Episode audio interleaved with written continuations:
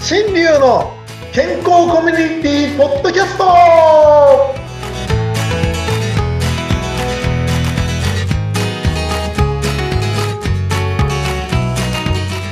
はい、ミスターマウスピースこと大橋新流です。はい、お相手はフリーアナウンサー、うなみいくよです。よろしくお願いします。はい、よろしくお願いします。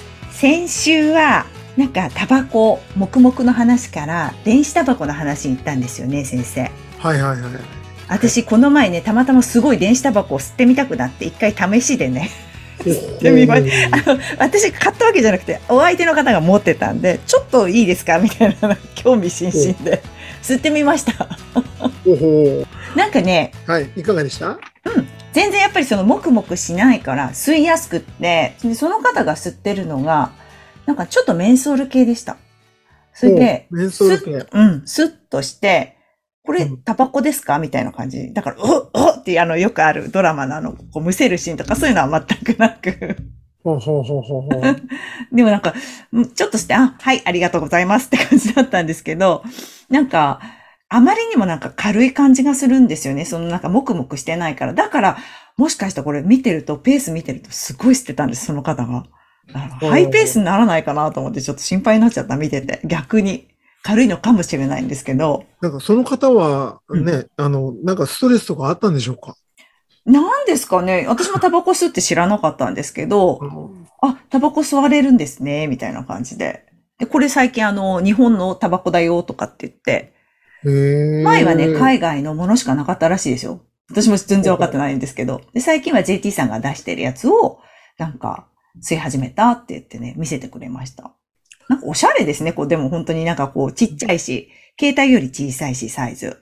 今ね、うん。あのちょっとね、その勢いよく吸ってたっていうのがちょっと心配なところがありますね。うんうん。で、その方が多分、あの、何かストレスがあったり、あと、タバコ吸う方は頭をはっきりさせたいとかってね、よく言いますよね。はい。で、あの、なんかこう、イライラした時にとか、なんか吸いたくなるとか、状況の変化があった時に吸いたくなるっていう話を聞くと、どうもストレスが溜まると吸いたくなってるんじゃないかなとかほいうふうに考えちゃいますね。う。うんうんうん、でうん。あとですね、今こう、すっきりして癖になっちゃうなんていうことをおっしゃってま、なりそうだっていうね、うん言ってましたけど、いっぱい吸うっていうのも。最近、個人的にですね、はい。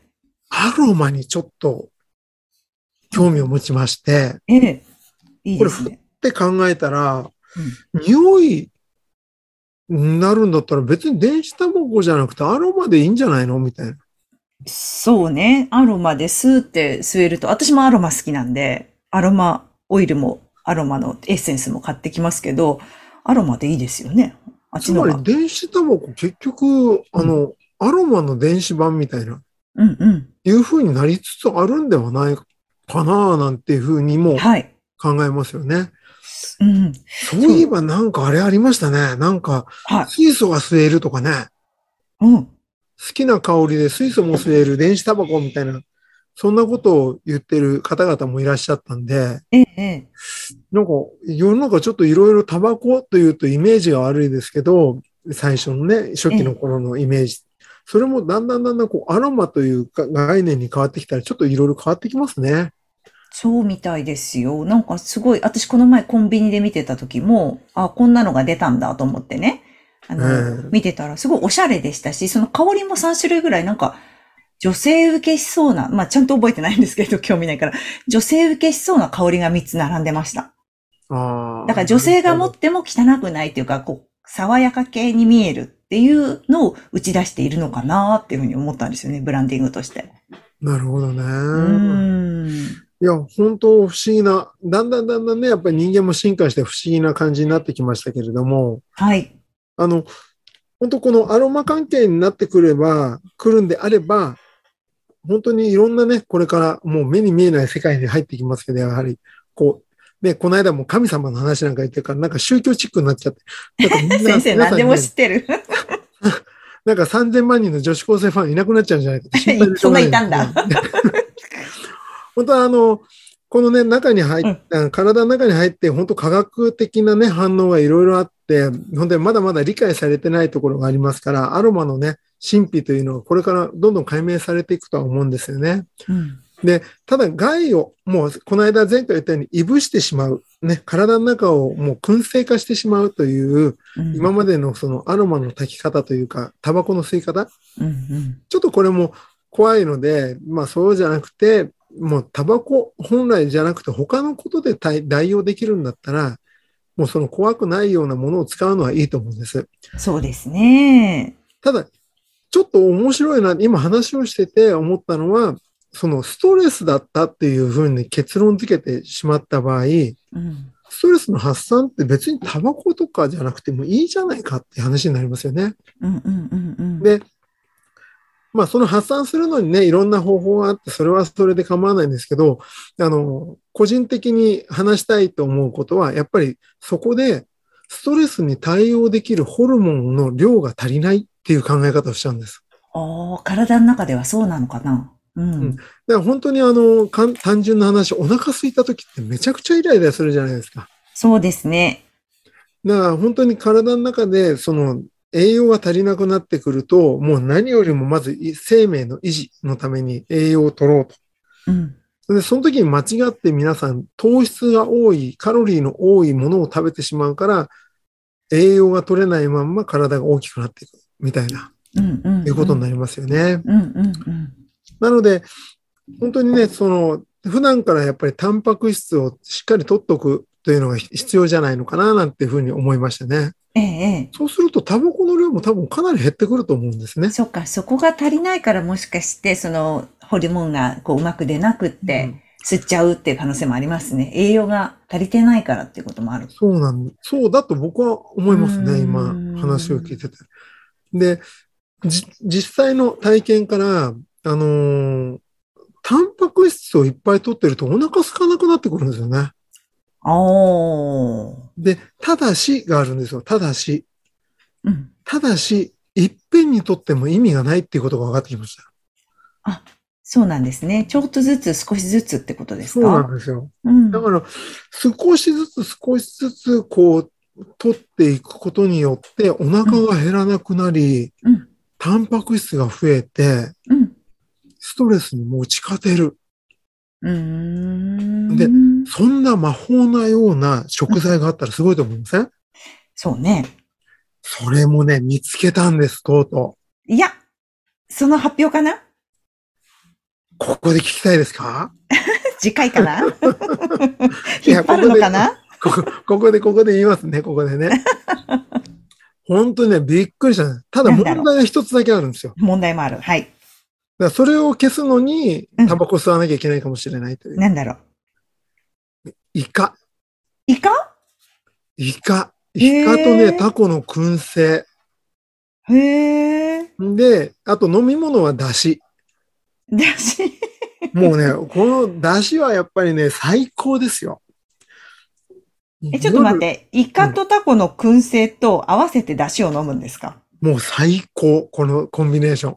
うーん。え、イカってあの、よくあるつまみ系ですか燻製って。そうそうそうそう美味しいよね。私も大好きですけど。それとはい出汁を合わせて、味噌汁の出汁を。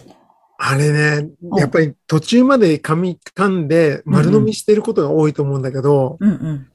あれが本当に細かくなるまで噛ん噛める歯を持ってる人ってそうそう多くないんだなっていう。確かにそれはあるね。歯がちゃんとしてないと噛み切れないね。噛んでで噛んで先噛ん日、で。うんうん先日ね、子供の歯がなかなか残ってるんです、なんていう相談をいただいたんです。ええ。ほんで、大人の歯が生えてきてるのに、うん子供の歯が残ってるんです、なんていう意見をいただいたんですけど、これ原因として2つ考えられていて、はい。